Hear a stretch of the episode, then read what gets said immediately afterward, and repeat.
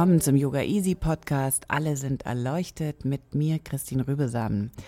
Alle sind erleuchtet, das glaube ich wirklich, aber manchmal ist man nervös. Und in dieser dritten Folge habe ich mit einem Mann gesprochen, der mich etwas nervös gemacht hat. Ich habe mit Don Dr. Ronald Steiner gesprochen. Dr. Ronald Steiner sieht ein bisschen so aus, als träumt er von der kommunistischen Weltherrschaft. Er ist Arzt für Sportmedizin. Er ist Wissenschaftler mit Forschungsschwerpunkt Prävention und Rehabilitation. Er ist einer der bekanntesten Praktiker des Ashtanga Yoga. Er ist Begründer der Ashtanga Yoga Innovation Methode und er ist einer der wenigen von den indischen Meistern Patabi Joyce und Iyengar autorisierten Yogalehrern. Er ist außerdem Schwabe, das war aber auch Bertolt Brecht und der sah sicher nicht so gut aus ohne Hemd. Wir sprechen zusammen über Tanzen, über Drogen, über Grenzüberschreitungen und wie jemand mit 70 noch Ashtanga-Yoga üben kann. Ich freue mich, dass ihr dabei seid im Podcast Alle sind erleuchtet. Es ist Vollmond, vor uns schwappt das Meer glitzernd ans Land. Hinter uns eine kleine Salsa-Kombo, die ich extra für Ronald engagiert habe. Ronald, wann hast du zuletzt getanzt? Ich tanze gerne. Aber so richtig tanzen kann man das, glaube ich, nicht nennen. Ich bewege mich eher zur Musik. Und wann habe ich das zuletzt gemacht? In Ulm, wir haben immer mal wieder so kleine Yogi-Treffen, wo äh, wir tanzen. Wo alle so äh, zum Tee äh, ausflippen. Richtig. Abgefahren. Barfuß. Zu Hare Krishna Hare Rama. Also wenn ihr in der Nähe seid, wenn ihr in der Nähe seid, ich verrate euch später ähm, Rons äh, Privatnummer und dann äh, werdet ihr vielleicht eingeladen von ihm, mit ihm auf den Dancefloor. Aber erstmal wird es total ernst. Was ist Ashtanga Innovation? Ashtanga Yoga Innovation, das ist der Name, den ich der Methode gegeben habe die ich unterrichte.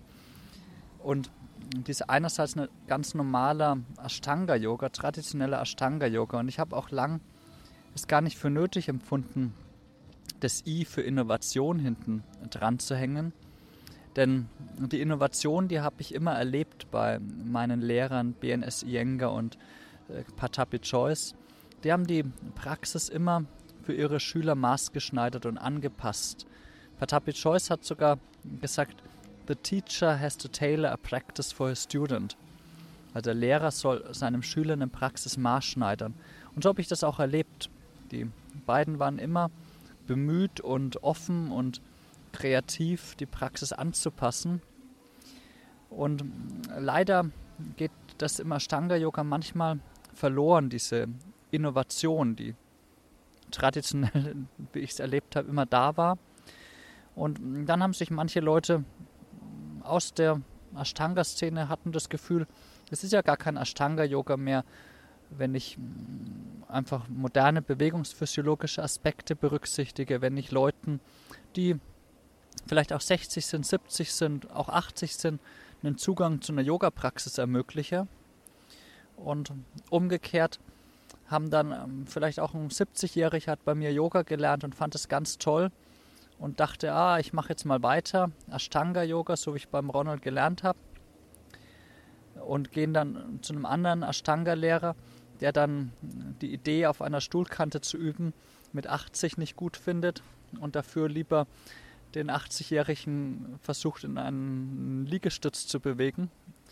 Und deswegen sah ich mich genötigt, mit dem I zu erinnern dran, was Ashtanga-Yoga nach meinem Erleben schon immer war, nämlich innovativ. Du hattest das Glück, mit diesen beiden ähm, erwähnten großartigen Yogameistern äh, zu lernen, zu studieren, dich zu entwickeln. Jetzt machen wir nochmal einen krasseren Sprung ganz an den Anfang oder vermute ich, ich weiß es gar nicht genau. Wann hast du zum ersten Mal ganz bewusst geatmet? Meine Mutter war bereits Yogalehrerin und so bin ich schon als äh, Kind mit Yoga in Kontakt gekommen. Und obwohl es sicher ungewöhnlich ist, aber als Kind mich haben von Anfang an die Atemübungen und die Meditation begeistert und interessiert. Die Körperübungen, so äh, Schlange spielen und Baum und Berg, das hat mich nicht so überzeugt. Aber die Atemübungen, das fand ich richtig, richtig toll. Und so mit 13 habe ich wegen der Atemübung letztendlich auch beschlossen, Yoga, das ist mein, mein Weg, den möchte ich tiefer eintauchen in den Yoga. Kannst du das, kannst du das ähm, genauer in der Erinnerung nachfühlen, was dich da so fasziniert hat am Atem, die Stille, dass man das alleine macht, dass das irgendwas im Kopf macht oder was hast du da erlebt? Ich denke, es ist, war einfach dieses Gefühl, wenn sich beim Atmen oder auch in der Meditation an irgendeinem Punkt alles auflöst und die, die Welt auflöst und ich mich auflöse. Und das ist ein, einfach ein faszinierendes Erlebnis, das mich äh, seitdem nicht mehr losgelassen hat. Mm. Hatte das, äh, äh, hatte das auch was ähm, äh, mit, also ich meine, das macht man alleine. Es ist, äh, hat immer einfach auch, was wir jetzt als Qualität sehen, also eine Qualität des Rückzugs. Hatte ich das einsam gemacht? Darf ich das fragen in deiner Jugend?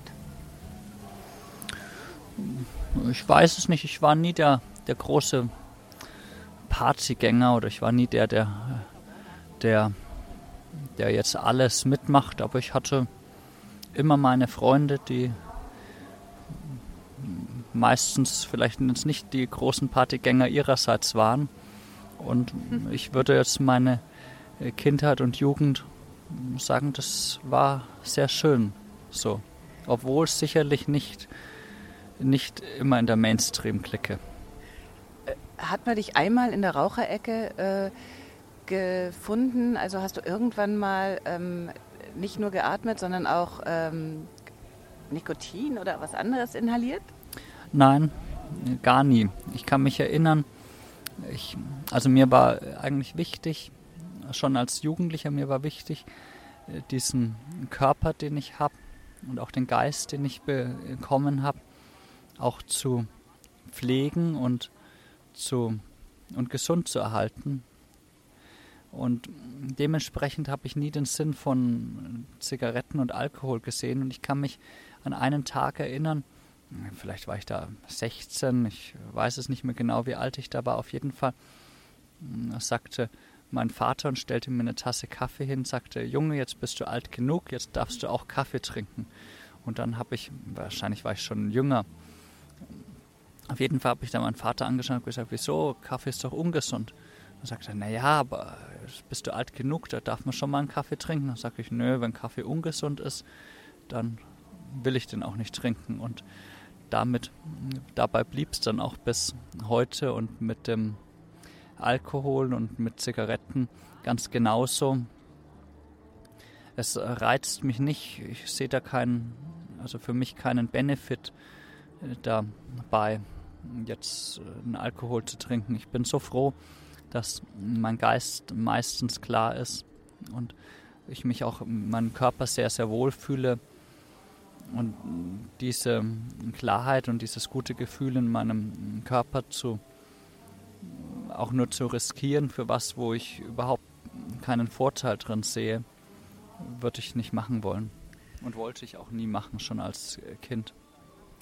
Also äh, wir gehen jetzt sofort weiter, aber eine letzte Frage äh, zu diesen, äh, vielleicht zu dieser Zeit. Äh, man, man macht das als Jugendlicher ja auch, damit sich die Welt eigentlich auflöst, um irgendwie äh, eigentlich der Realität zu entkommen oder irgendwas zu verdrängen oder auch die Grenzen auszuloten. Und wenn man dich ähm, heute, ähm, das kann man sich auch überall auf Fotos anschauen, bei den schwierigeren Asanas, auch wenn sie dich jetzt nicht so interessieren vielleicht, sieht, dann könnte man schon auch sagen, du löst da eigentlich so ganz andere Grenzen auf. Also diese Grenzüberschreitung, die man als Jugendlicher irgendwie sucht, ja, indem man ähm, zu schnell Auto fährt, äh, Drogen nimmt, alles Mögliche ausprobiert, weil man es einfach wissen will, weil man sich irgendwie für Unsterblichkeit hast du sowas dann schon im Yoga erlebt oder erlebst du das heute? Ist das alles komplett fremd für dich? Ich, vielleicht ist auch das der Grund, warum mich äh, Drogen im weitesten Sinne nie interessiert haben, weil mich äh, schon als Jugendlicher der Yoga interessiert hat und ich da im Yoga zunächst mal, was die Atemübungen angeht, einfach tolle Erlebnisse hatte und immer noch habe und dann auch als die Körperübungen allmählich dazu kamen, auch diese körperlichen Erlebnisse. Und wenn ich da meine Klassenkameraden beobachtet habe, da war keiner, der jetzt Alkohol getrunken hat oder geraucht hat. Das war nie ein Vorbild für mich. Ich äh, habe diese Art von Grenzüberschreitung nicht gebraucht. Ich habe lieber in der Meditation oder auch bei Körperübungen, die dann später auch anstrengender natürlich wurden, äh, eben mich erlebt und brauchte dann nicht einen Rausch, um mich zu erleben. Ähm, eine zweite Sache, die du äh, machst, und mir fällt überhaupt niemand anders ein, der das mit äh, solcher Kenntnis kann und tut, äh, wie du oder wie ihr in eurer Schule, ist ähm, Yoga-Therapie. Worum geht es da? Ja, Yoga-Therapie ist in der Tat meine große Leidenschaft. Und Yoga-Therapie geht darum, Menschen zu helfen, in ihre Balance zu finden. Man äh, muss vielleicht anfangen, was wird überhaupt therapiert? Therapiert wird per Definition eine Krankheit und was eine Krankheit? Eine Krankheit ist, was ein Einzelner subjektiv als belastend empfindet. Das kann jetzt den Körper betreffen und mit meiner Frau leite ich zusammen diese Yogaschule. Sie ist Psychotherapeutin, es kann aber genauso auch den Geist betreffen. Und Yogatherapie versuche ich Menschen zu helfen, in meinem Fall jetzt ihre körperliche Balance wieder zu finden. Ähm, du äh, weißt, dass die meisten Leute und der Yoga, es ist dir selber in deiner Zeit als Arzt äh, passiert, dass die Leute sich wundern, dass du äh, sehr muskulös bist und du weißt, dass aber viele Leute unter Yoga äh, Entspannung einfach nur verstehen. Du hingegen, wenn ich das richtig verstehe, sagst, hey Leute, vergesst die Anstrengung nicht. Warum, ähm, warum äh, scheuen die Menschen diese Art der yogischen Anstrengung und äh, stellen sich dann lieber ins Fitnesscenter und machen, ähm, äh, lesen irgendwie die Zeitung und stemmen dabei ein paar Gewichte. Und warum ist das beides nicht dasselbe? Ich denke, das ist äh, hauptsächlich eine historische Frage dass äh, der Yoga, wie er heute praktiziert wird, oft zu ähm, nah an dem ist, was wir vor 50 Jahren unterrichtet wurde. Dabei, wenn wir in die Vergangenheit schauen, ging es im Yoga immer um eines, nämlich um das Erfahren seiner wahren Natur. Und dann wurde, das ist bereits seit 3000 Jahren, geht es im Yoga darum, zu erfahren, wer wir wirklich sind. Und im Laufe der Entwicklung des Yogas kamen dann die verschiedenen Techniken dazu.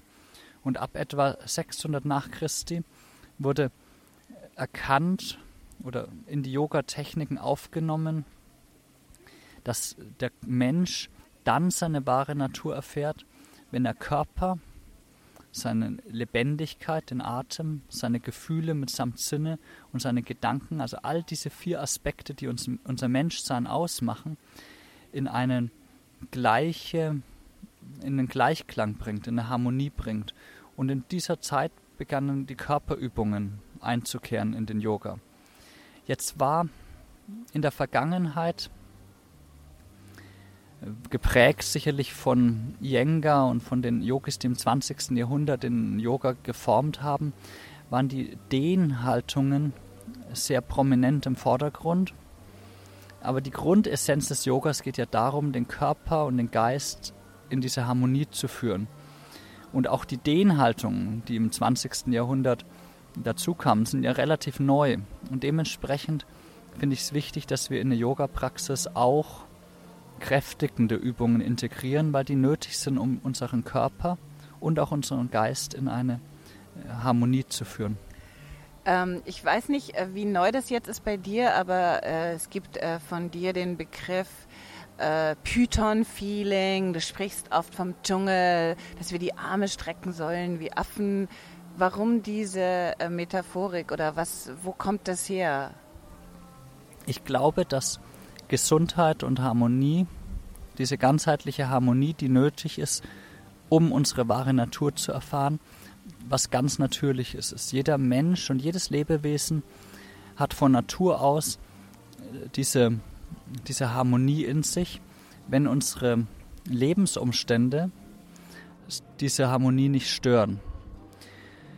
Und diese Harmonie wird gestört durch einseitige körperliche Tätigkeiten, wie zum Beispiel Sitzen am Schreibtisch den ganzen Tag, durch Stress, vor allem passiven Stress, wie unsere heutige hektische Zeit ihn zu Genüge hat. Und wenn wir ein bisschen zurückgehen und die Natur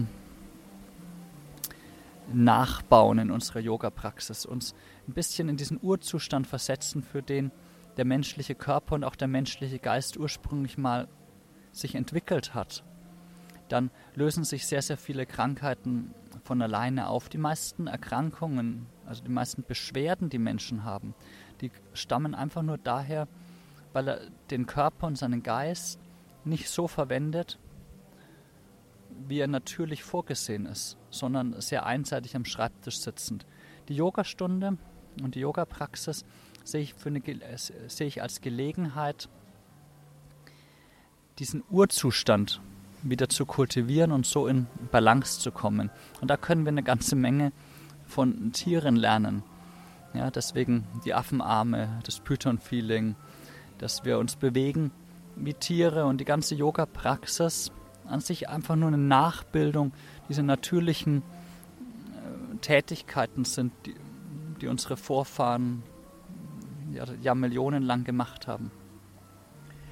Du sprichst auch, ähm, wenn es zum Beispiel um äh, deine Meisterstunden geht oder um die Meisterpraxis, äh, sprichst du davon, dass das erstmal für die äh, Leute ganz schön, äh, ja, das ist was Neues ähm, und, und, und nicht unbedingt erstmal was Schönes, sondern wenn sie nicht mehr vom Lehrer angeleitet werden, dann ist es eigentlich, wenn ein Tiger im Zoo, wenn dem äh, plötzlich die Tür aufgesperrt wird, wenn dem die Gitterstäbe fehlen. Ähm, Mysore ist ja auch äh, eine Sache, die den Lehrer viel mehr herausfordert, als man es erstmal denken würde. Und zweitens, aber vielleicht auch was, was so das, das äh, Guru-System eigentlich nicht ähm, weiter fördert. Also du hast keinen Lehrer vorne im Bikini mit Headset, äh, der alles äh, vorturnt oder äh, sich wichtig macht, sondern du übergibst Verantwortung den Schülern, also nach dieser sehr, sehr langen, hin und her schlingernden äh, Frage, die noch keine Frage ist, kommt jetzt die Frage, äh, was hat äh, Yoga mit Verantwortung zu tun oder Eigenverantwortung? Ich glaube, dass Eigenverantwortung in der Yogatherapie und im Yoga essentiell ist. Es ist wichtig, dass der Übende selbst lernt, für sich zu praktizieren. Ich sehe mich als Lehrer, als Yogalehrer, wirklich als Yoga-Lehrer und nicht als Yoga-Entertainer. Ich finde es sehr schade, wenn ich beobachte, wie Yoga manchmal in der heutigen Zeit verwendet wird. Da äh, sieht man dann oft so in Luxushotels eine Menüliste, ähm, Massage, Yogastunde und äh, Fußpflege in einer Liste. Und da gehen Leute dann hin zur Yogastunde, um sich danach gut zu fühlen. Aber eigentlich ist es dann ein Yoga Wellness. Ich möchte meinen Schülern wirklich Yoga beibringen, wirklich einen Weg zeigen, selbstständig in diese Harmonie zu finden. Und dafür, im Zweifelfall ist mir das, wenn ich eine Yogastunde gebe, wichtiger. Ja, ich es gibt oft in der Yogastunde die Wahl als Lehrer, mache ich jetzt eine Stunde so, dass sie jetzt in diesem Moment den großen Aha-Effekt gibt, diesen großen Flash-Effekt. Die Schüler gehen mit leuchtenden Augen raus und das ist alles wunderbar. Und die andere Alternative ist, den Schülern etwas mitzugeben, was sie dann selbstständig weiter praktizieren wollen. Und ich opfere den Flash, den Aha-Effekt sehr oft zugunsten der Nachhaltigkeit, dass der Übende es mit heimnehmen kann. Das ist mir wertvoller, weil ich mich als Lehrer und nicht als Entertainer sehe. Ich nehme mal an, äh, dieses Attribut interessiert dich nicht oder äh, ich frage es trotzdem, würdest du dich zu den Puristen äh, zählen? Den Puristen. Also zur Erklärung, die gibt ja Leute, die einfach sagen, äh, äh, Hilfe, äh, Yoga verkommt, äh, zu viel Kommerzialisierung und so weiter. Ähm, und der reine Yoga, Yoga ist in dem Fall dann immer mit dem männlichen Artikel äh, belegt, ähm, der reine Yoga, äh, den müssen wir jetzt eigentlich schleunigst retten. Nee, ich würde mich nicht als Purist sehen. Ich finde Innovation im Yoga sehr wichtig. Ich finde es schön, wenn Yoga in verschiedene Bereiche geht und wenn eine neue Yoga-Form auftaucht, Fahrrad-Yoga und Stand-up-Yoga. Und in meiner Welt oder in meinem Weltbild kann alles Yoga werden. Und ich finde den Begriff Yoga viel zu eng gefasst. Die meisten Leute denken bei Yoga nur an eine Gummimatte und an ein Dreieck. Aber Yoga kann auch ein Waldspaziergang sein. Yoga kann eine Fahrradtour sein. Alles kann Yoga sein. Dann, wenn du es bewusst machst und du damit deinen Körper und deinen Geist in eine Balance bringst und so dich selbst kennenlernst. Weil wir schon fast am Ende sind und ich dir jetzt den äh, berühmten Fragebogen dieses Mal nicht ganz vorlegen werde. Ähm, zum Abschluss drei Fragen. Welches ist dein Lieblingsbesitz? Mit Besitz ist ganz witzig. Immer wenn ich was besitze und es geht kaputt, dann freue ich mich. Das, äh, leider geht sehr wenig bei mir kaputt. um, ähm, oder vielleicht auch zum Glück. Ich freue mich über jedes Ding, das ich nicht habe. Das, mein größter Besitz sind Dinge, die ich nicht besitze. Kann ich dann das schicke Sweatshirt haben, was du da heute trägst? Nein, dann ist mir kalt. Welches ist dein größter Erfolg? Das Leben. Das Leben. Es gibt Milliarden von Wesen auf dieser Welt und so wenige Menschen im Vergleich zu den ganzen Wesen auf der Welt. Und ich bin froh, jetzt hier zu sein und das Leben genießen zu können, jeden Tag. Und mir ist jeden Tag immer wieder bewusst, wie, wie kostbar und wie vergänglich das Leben eigentlich ist. Wir sitzen hier am Steg unter dem Vollmond, das Meer rauscht um uns herum, Musik hinter uns und kein Mensch und niemand kann versprechen, dass dieses Erlebnis, was wir jetzt haben, wir nochmal haben. Und das ist das das kostbarste und auch der größte, ja, der größte Erfolg, hier sein zu können und das erleben zu können. Wer weiß, wie oft das noch möglich ist. Dann ist es auch nicht schlimm, dass du nie wissen wirst, wie sich ein Kater anfühlt. Das Leben ist, ein, ist immer ein Weg, den man äh, sich entscheiden kann.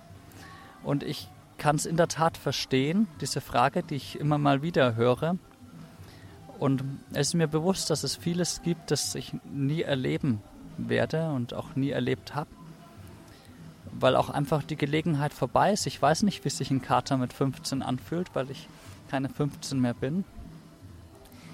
Ich, für den Lebensweg, den ich gehe, zahle ich einen Preis, nämlich den Preis. Der Preis ist die anderen Lebenswege, die ich nicht gehe. Aber jeder zahlt diesen Preis. Jeder macht mit jedem Schritt, den er tut, macht eine Entscheidung. Und jeder neue Schritt ist wieder eine neue Entscheidung. Und das ist das Spannende daran. Kein Schritt lässt sich rückgängig machen. Aber jeder neue Schritt äh, lässt sich neu definieren und in eine neue Richtung gehen. Dann die allerletzte Frage, denn ein Schritt fällt mir schon ein, der sich rückgängig machen lässt. Kommt der Bart irgendwann bald ab oder wird der noch länger? Auch der Schritt lässt sich nicht rückgängig machen, weil die Zeit, wo der Bart dran ist, ist er dran. Aber vielleicht kommt irgendwann mal ein Schritt, wahrscheinlich, wo er auch wieder abkommt. Wir werden es sehen. Ähm, to be continued. Vielen Dank, Ronald Steiner. Und gehen wir jetzt noch tanzen? Wahrscheinlich, ja. Ich hole noch meine Frau, die gerade auf unseren kleinen Sohn aufpasst. Und wenn der schläft, dann Wunderbar. lernen wir äh, Salzer. Ich bin mir aber nicht sicher, ob das noch Salzer-Musik ist. Ich glaube, das ist jetzt so ganz harter, äh, ganz harte Feriendisco von der härtesten Sorte. Aber ähm, hol äh, Melanie, die ich übrigens auch für diesen Podcast ähm, interviewe. Und äh, wir tanzen einfach noch ein bisschen, egal. Genau, den ganz harten äh, Feriendisco. Ich glaube, das kriege ich besser hin als Salzer.